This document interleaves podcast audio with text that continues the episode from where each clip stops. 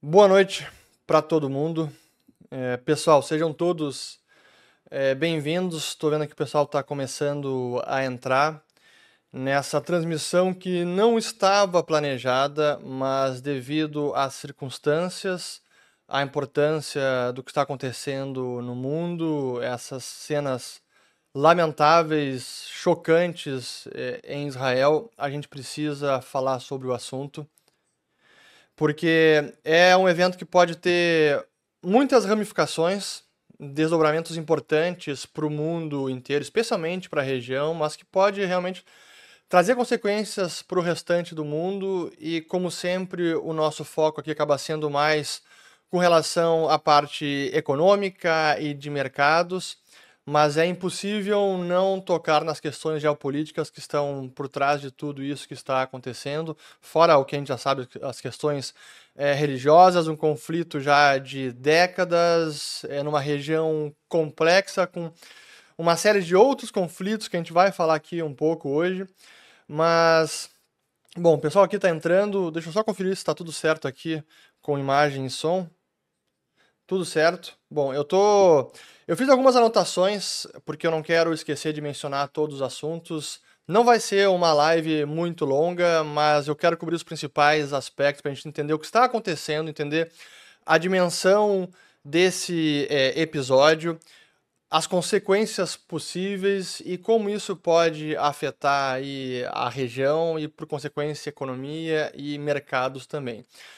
Mas eu queria, obviamente, começar pelo é, óbvio que é esses, esse ato terrorista que a gente viu do grupo Hamas, que é o grupo que controla a faixa de Gaza na Palestina, foi na madrugada de sexta para sábado, no sábado de Israel, que é o dia sagrado para os judeus, e numa data importante também, simbólica, que marcou 50 anos da guerra israelense, árabe-israelense de Yom Kippur, que foi em 1973 outubro de 73.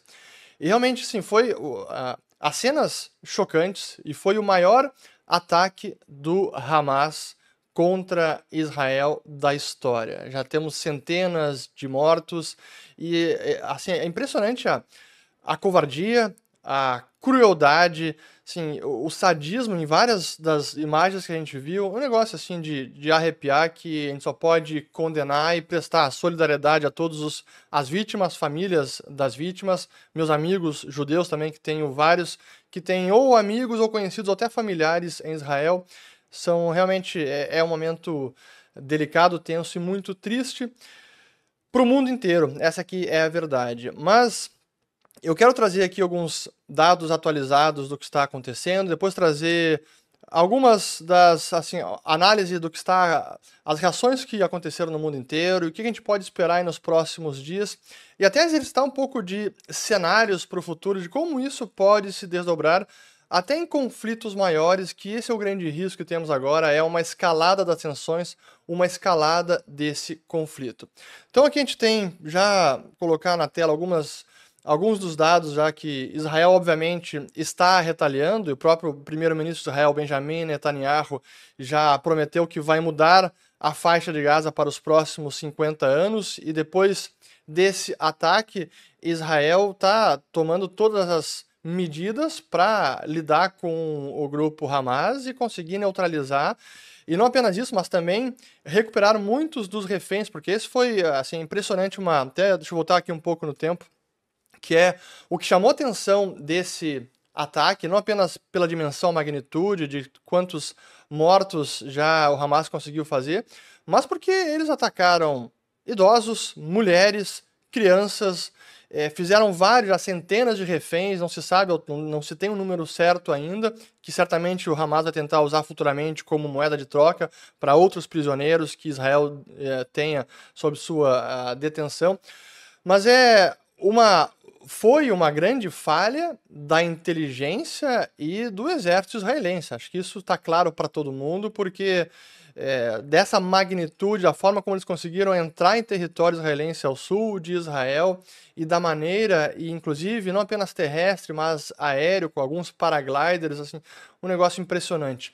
Mas Israel já começou a retaliar e temos já agora já passa de 1.100, esse é um dado de uma hora atrás aqui da, da do site notícia Reuters, então já passa de 1.100, é, possivelmente já mais de 600 ou 700 mortos apenas pelo lado israelense, o que já é o maior ataque da história, que muitos já consideram o dia mais é, sombrio da história de Israel, e até tem uma comparação que assim faz a gente entender a magnitude desse ataque, aqui tem o do Ian Bremmer, que é, um, é o presidente do grupo Eurásia, que é um grupo de análise política, de risco e de geopolítica.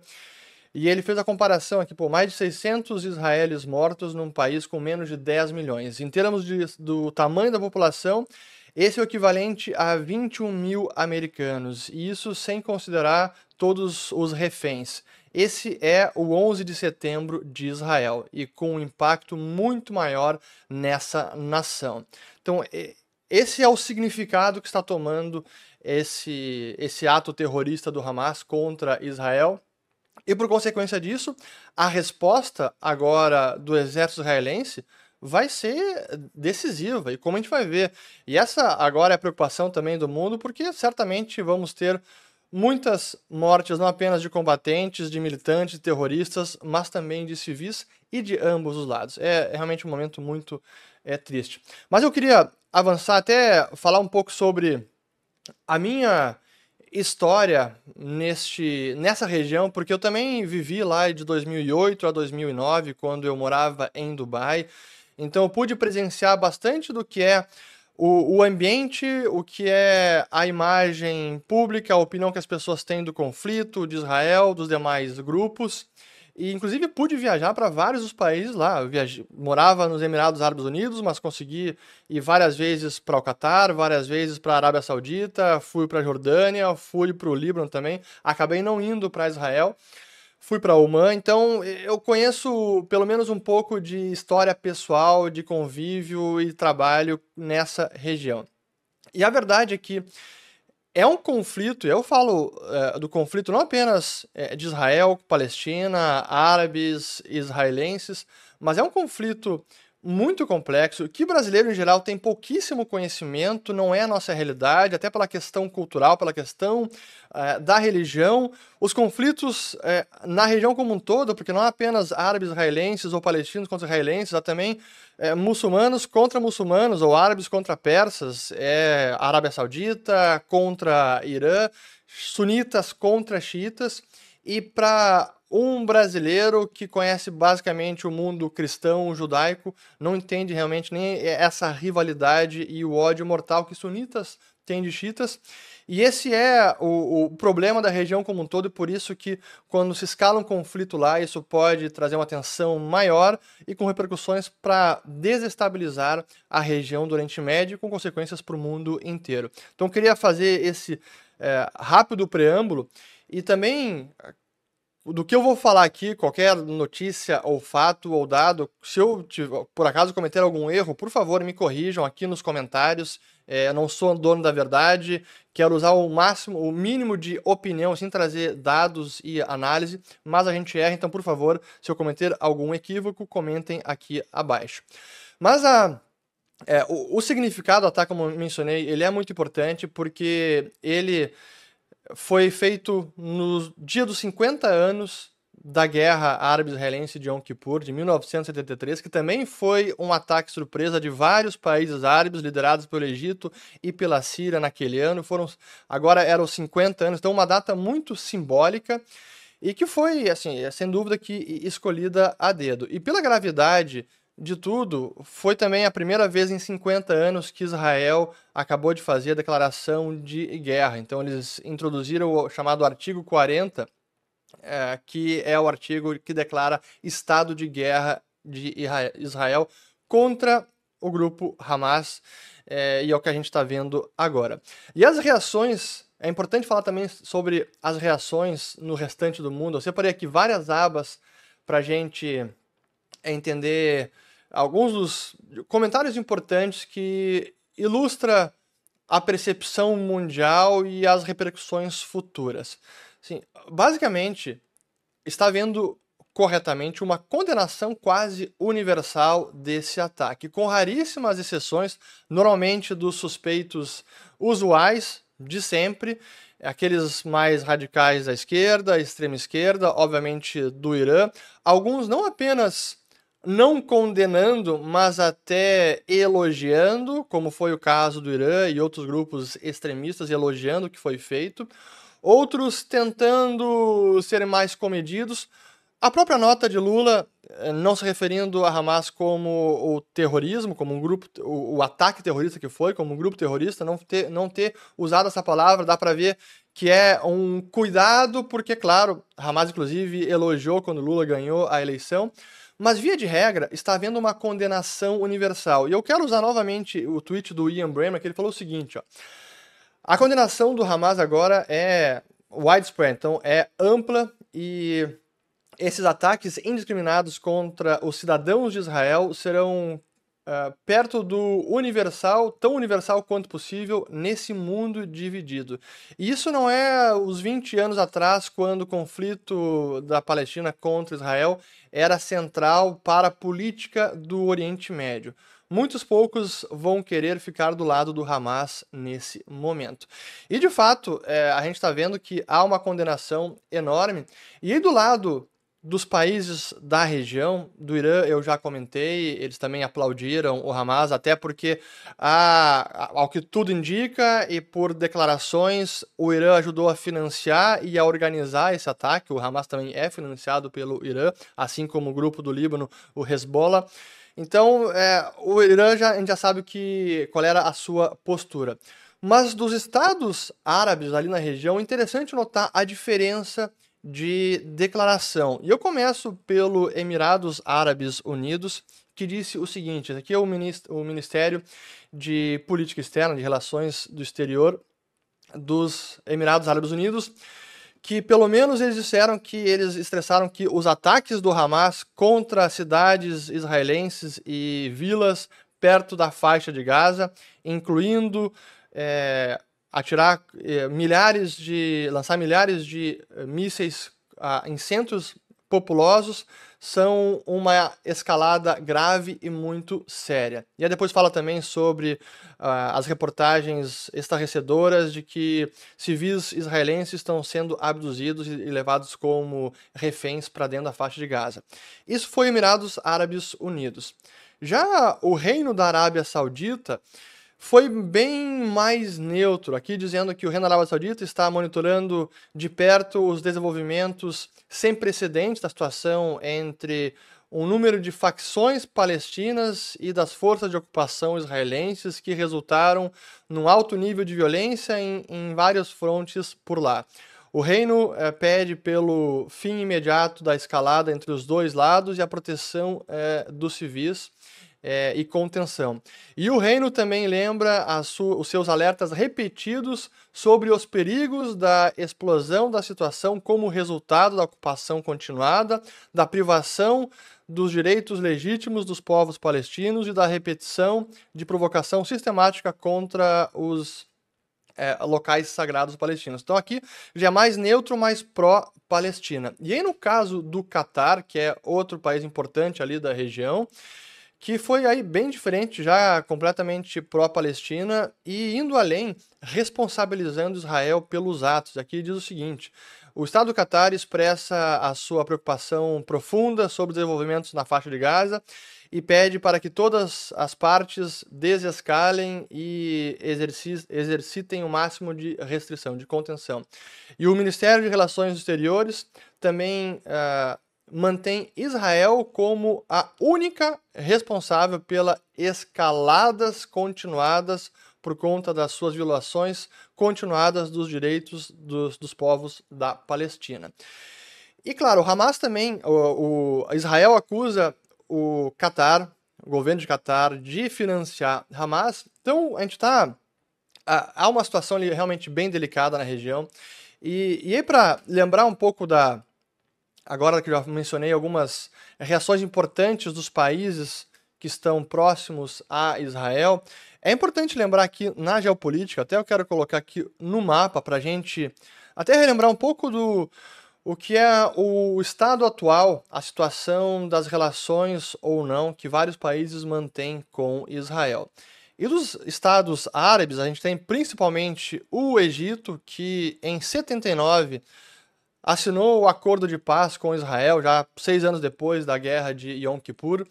E também a Jordânia, que assinou um acordo de paz em 94. E em 2020, mediados pelos Estados Unidos, tivemos os chamados Acordos de Abraão, em que, em agosto de 2020, os Emirados Árabes Unidos também assinaram um acordo para restabelecer a relação completa diplomática, assim como Bahrein, a ilha de Bahrein, também foi em setembro de 2020, e logo depois também tivemos o Sudão e Marrocos. E eu lembro quando eu morei em, em Dubai, era uh, nos Emirados Árabes Unidos, qualquer um que tinha um passaporte israelense, ou se você tivesse um carimbo de Israel no seu passaporte, possivelmente você não, não teria a entrada permitida no país. E agora isso mudou e houve um restabelecimento das relações diplomáticas entre países árabes, entre esses países árabes com é, Israel. E nos últimos meses, a gente também estava vendo uma aproximação da Arábia Saudita, vamos lá aqui, da Arábia Saudita com Israel, isso também mediado pelos Estados Unidos, e possivelmente se aproximando de um acordo histórico para é, estreitar relacionamento e finalmente ter relações diplomáticas completas, o que seria algo histórico importantíssimo para a região. E claro que isso para o Irã xiita era a última coisa que poderia acontecer.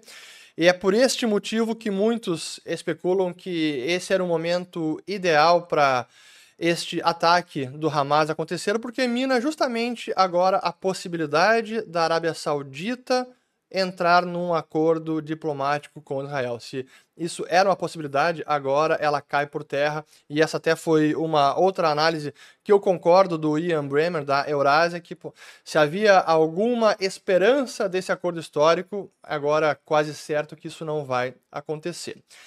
E das consequências geopolíticas agora para a região e de mais desestabilização do Oriente Médio e o risco de escalada do conflito. É que a coisa começa a ficar delicada porque a gente, sem dúvida alguma, vê que a dimensão do, do ataque, como a gente já viu, já está sendo considerado 11 de setembro para Israel, ou pode ser considerado também uma espécie de Pearl Harbor, que foram eventos importantíssimos no mundo e que acabaram sendo catalisadores de coisas maiores, como foi no caso da Segunda Guerra Mundial, a entrada dos Estados Unidos para a Segunda Guerra Mundial, ou então o 11 de setembro, que acabou levando até os ataques contra o Afeganistão e depois a invasão do Iraque.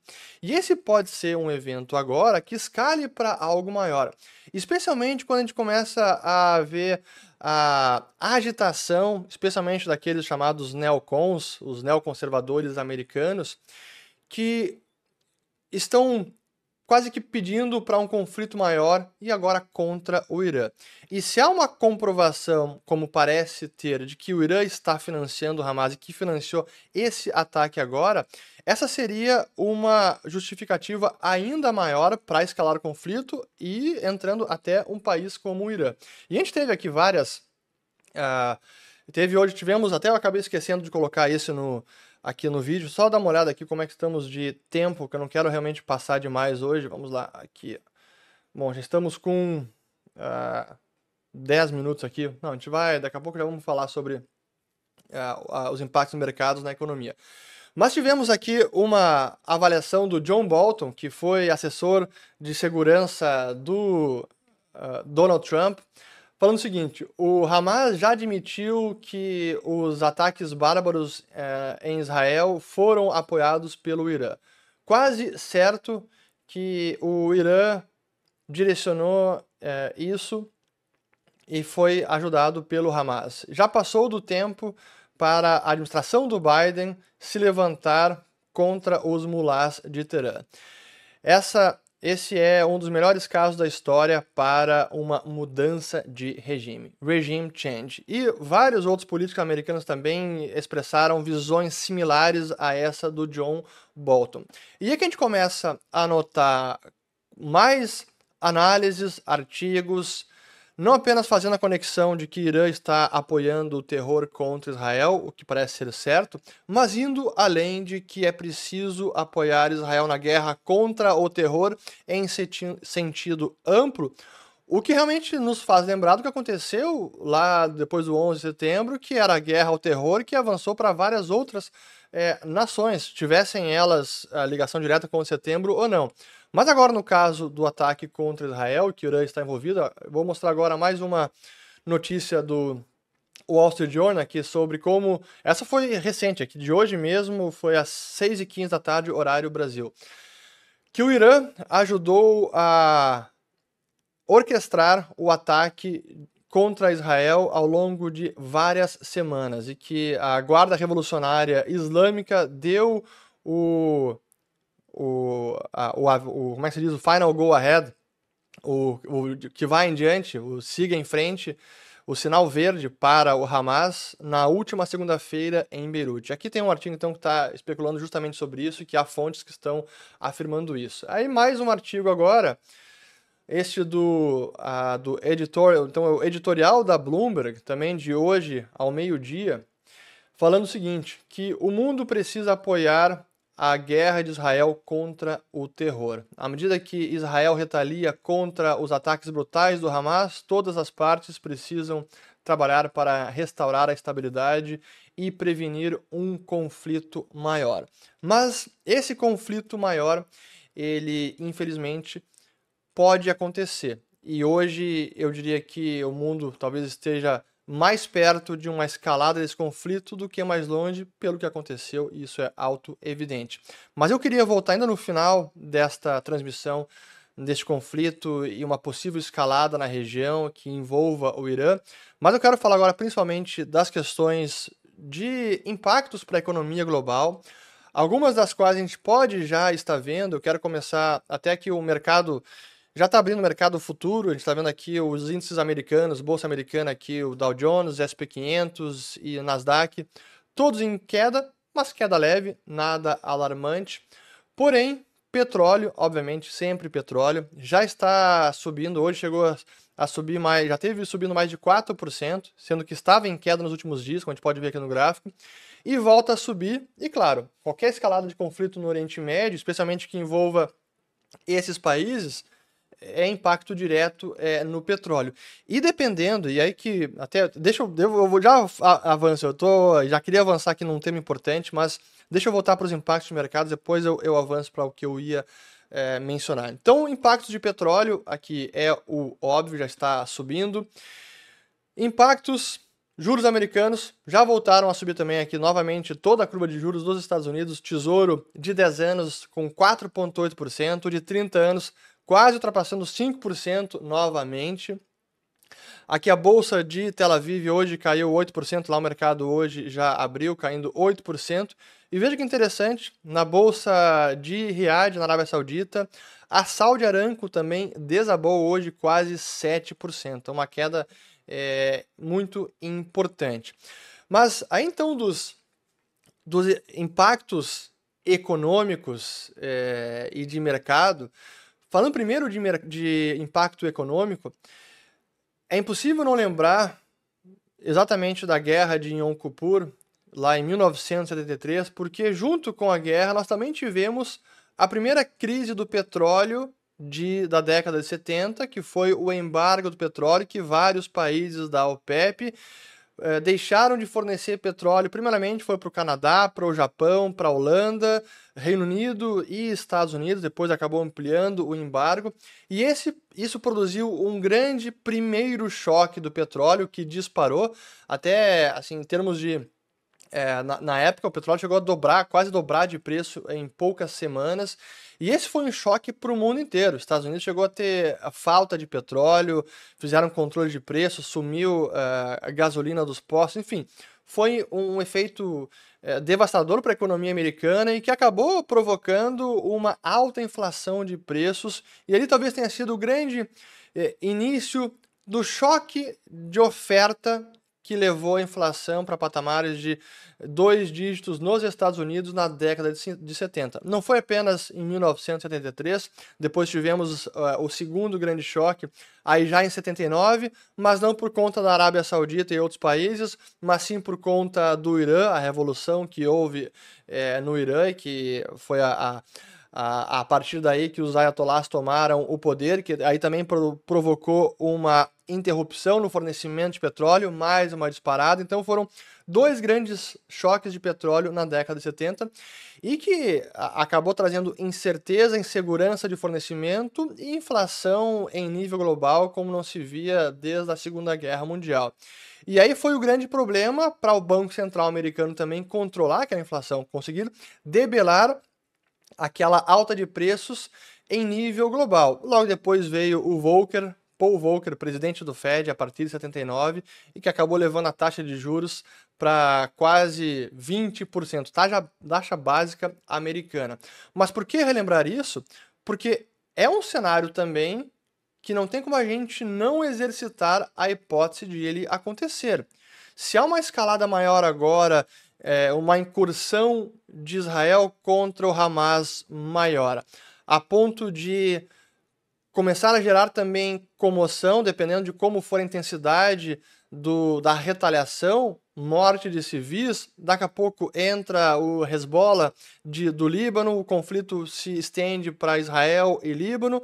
A gente pode ver novamente o PEP usando petróleo como arma e mais um choque de inflação para o mundo e mais um desafio para o Banco Americano, o Banco Central Americano, conseguir controlar a inflação. Então, realmente, é um cenário agora que fica ainda mais delicado no mundo e que expõe a fragilidade da economia mundial. E esse é o momento que exige clara atenção de todos e que traz, no chamado balanço de riscos, para o Banco Central do Brasil, para o Federal Reserve, para o Banco Central da Europa também, é, um, é uma quantidade maior de riscos e num nível mais elevado. Esse é o grande problema. E aí para os mercados também é, é óbvio, uma manutenção de juros nesses patamares por mais tempo e talvez com algum choque de petróleo que vai acabar resultando em inflação maior, é muito ruim para os mercados acionários, para os ativos de risco, com certeza. Então, é um momento é, delicado e esse é o tipo de evento que, quando o mercado está frágil, quando a economia mundial está frágil, qualquer coisa pode desencadear uma correção ou algum crash dos mercados. E esse evento desse fim de semana é justamente um desses exemplos. Esperemos, claro, que isso não resulte em algo pior, mas é um momento tenso e todo cuidado é pouco. E para já trazer para. Eu tenho algumas perguntas aqui para responder que eu vi que o pessoal já está comentando só um pouquinho antes de encerrar. Aqui tem, pô, tem várias perguntas aqui, realmente vai ser difícil até responder tudo. Deixa eu ver aqui. Uh, vamos ver.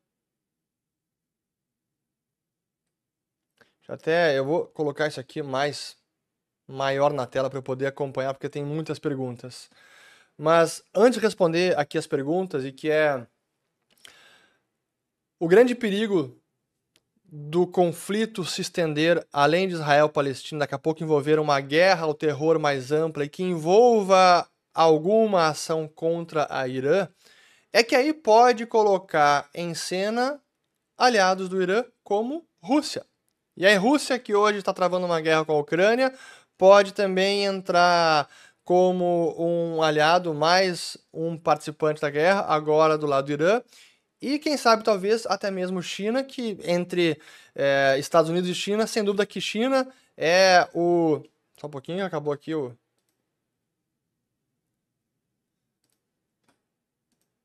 Eu, acabei, eu não consegui ver as perguntas aqui agora. Por sumiram as perguntas todas de mim aqui, perdão. Perdi as perguntas. Mas enfim, voltando ao pensamento. Então, China, que também está se aproximando mais do Irã, porque o Irã também é um fornecedor importante de petróleo para o Partido Comunista da China, esse é um grande problema onde um conflito no Oriente Médio pode escalar para algo maior e, infelizmente, algo que envolva grandes potências, e claro, isso escalaria para uma terceira guerra mundial. Esse é o grande temor que todos têm de as tensões se elevarem a ponto de envolver grandes potências num conflito dessa dimensão. Pessoal, deixa eu responder aqui as perguntas, porque tem várias. Agora sim, voltar nas perguntas aqui, ó. Ah, deixa eu ver aqui. Vamos lá. A primeira aqui do Aurélio Moreira. O povo salvou a economia americana, porém quebrou o resto do mundo. Algo semelhante está acontecendo hoje com os juros de 5% do Fed. Pois é, Aurélio, esse é o temor. Imagina agora com essa geopolítica complicada como pano de fundo, como os juros vão se manter, ou como o Fed vai manter os juros nesses patamares. É, é eu concordo. Juros americanos mais elevados é um aperto monetário para o restante do mundo inteiro, inclusive para o Brasil. Até pessoal, apenas os nossos membros do canal que estão podendo é, responder o chat, a gente deixou aqui apenas para eles mandarem as mensagens, então perguntas apenas dos membros que a gente está respondendo aqui. Deixa eu ver aqui do Brasil Verde. América deve por navios de guerra no canal do Suez com mísseis Tomahawks. Pois então, já há o já está se deslocando para a região o como é que é o nome do me, me falta a palavra aqui o, o carrier do porta-aviões USS Gerald já está em direção ao Oriente Médio. Aqui do Ricardo, momento interessante para a China invadir o Taiwan. Pois é, aí são as consequências que são imponderáveis. E sim, numa escalada como essa, imagina um mundo preocupado com a Ucrânia, agora um mundo preocupado com é, Israel-Palestina, se isso escala para Irã, claro, é, não tem como Estados Unidos, uh, OTAN, Ocidente travar várias guerras ao mesmo tempo. É nesse sentido que isso também pode escalar para uma guerra maior. Aqui da Rosa Maria, o que estava ruim vai ficar pior. A pandemia foi só um aviso que pode acontecer. Infelizmente, Rosa, infelizmente é uma é uma situação da geopolítica mundial que mudou de figura. Eu lembro que eu fiz um vídeo faz uns talvez uns três meses, eu acho, sobre o presidente da Palantir, que é o Alex Karp. E ele é, um, é uma empresa que fornece software para empresas de. Assim, softwares de estratégia, de gestão de negócios. E ele é um cara que tem uma visão muito interessante sobre geopolítica, sobre os riscos, sobre as fragilidades da economia mundial, sobre as fragilidades políticas. E ele disse que o mundo viveu os últimos 20, 30 anos, assim, é um cenário quase cor-de-rosa, de estabilidade, é, de conflitos maiores e que realmente agora mudou. Assim, é um novo mundo e que a estabilidade que vigorou nessas últimas décadas, é difícil de voltar a ela no curtíssimo prazo. Então esperem uma década mais turbulenta. Essa é a previsão dele. Aqui mais perguntas aqui. Deixa eu ver. Pois é, aqui do Nemes. Mataram geral em uma rave inteira. A coisa foi feia. Pois, realmente foi assim. Cenas chocantes. É, chocantes. Falta palavras para descrever. Uh, vamos lá, o que mais? Aqui, ó. Do Econo Travel aqui, ó. Grande U, já tem planos para o fim do mundo, só falta, só falta o barril explodir. Complicado. Aqui do Enzo. O caso Israel pode gerar uma alta no dólar amanhã como reação de mercado. O dólar deve continuar subindo até o final de 2024. Deu uma boa notícia para nós que trabalhamos para fora. Sim, é, sem dúvida que essa é uma possibilidade do dólar se manter elevado. Deixa eu até dar uma olhada aqui, ver como é que estamos com o dólar index neste momento. Deixa eu colocar aqui. Vamos lá, o dólar index. É, agora subindo levemente, mas sim, é um cenário que fortalece o dólar, especialmente conflitos maiores.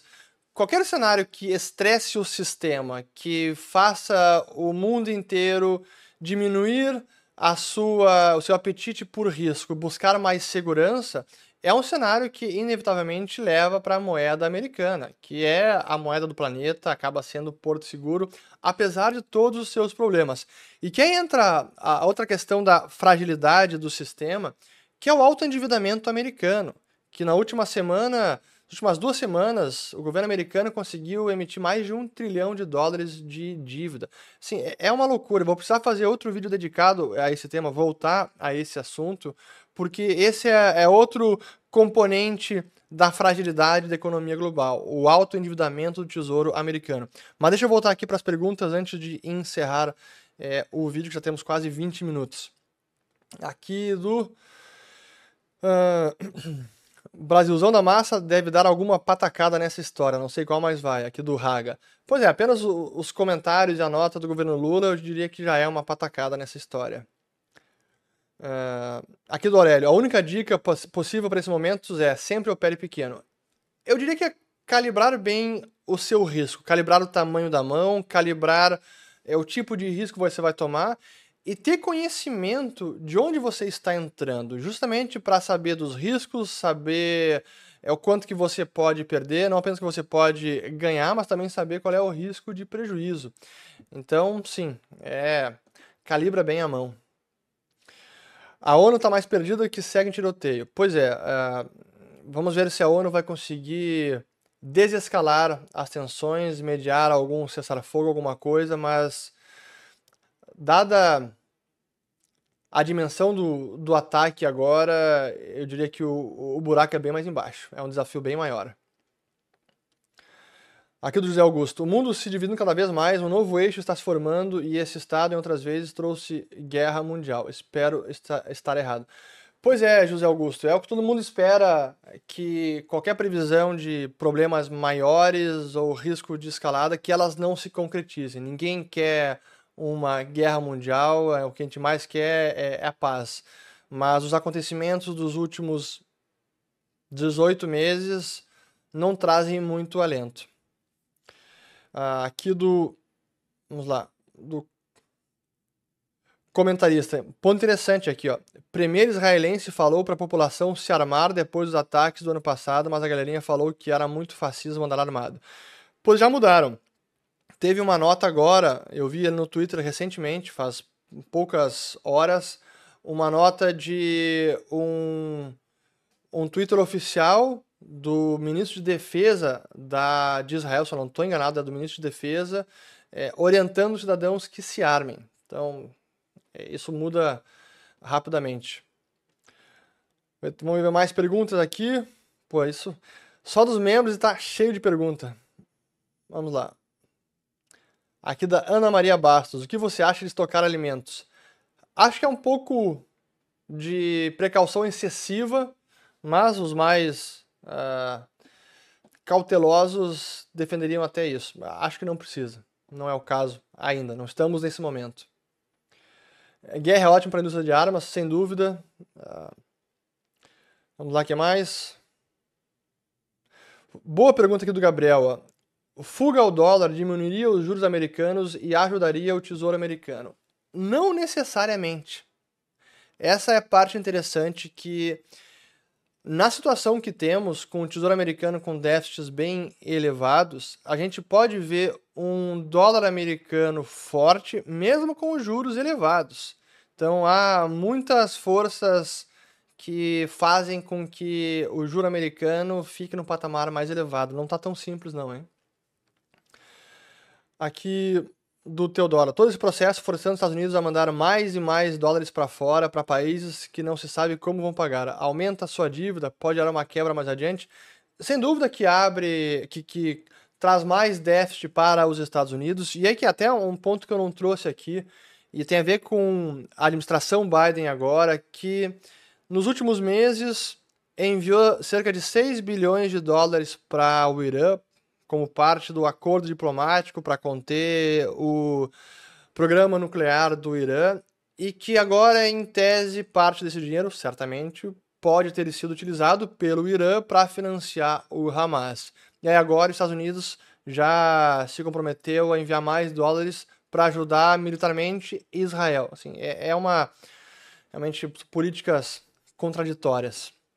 Pessoal, é, eu vou encerrando por aqui porque já estamos agora com já 22 minutos, já são 9 horas, mas eu queria primeiro agradecer a todos que estão é, assistindo a, ao vídeo. Na verdade, são mais de 40 minutos, eu estou olhando o relógio errado, são 40 minutos de live aqui. Perdão pelo erro meu. Mas eu acho que a gente pode cobrir vários aspectos do que está acontecendo, um repassado bem rápido dos ataques terroristas do Hamas, as consequências que trouxe para a região, as reações mundo afora, os riscos de escalada para o restante do Oriente Médio, como isso pode resultar num conflito maior que seria terrível para o mundo, e por fim, as consequências econômicas. Petróleo é, claro, o, o grande sinal que a gente precisa ficar atento, além de dólar, juros, é o petróleo, sem dúvida alguma. Então, os próximos dias uh, serão tensos, vamos seguir monitorando. Obrigado a todos que participaram aqui, que assistiram. Compartilhem o vídeo também e voltamos num próximo encontro. Espero que não ao vivo, para não falar de algo urgente e importante na economia ou na geopolítica mundial. Um bom resto de domingo e nos encontramos no próximo vídeo. Valeu!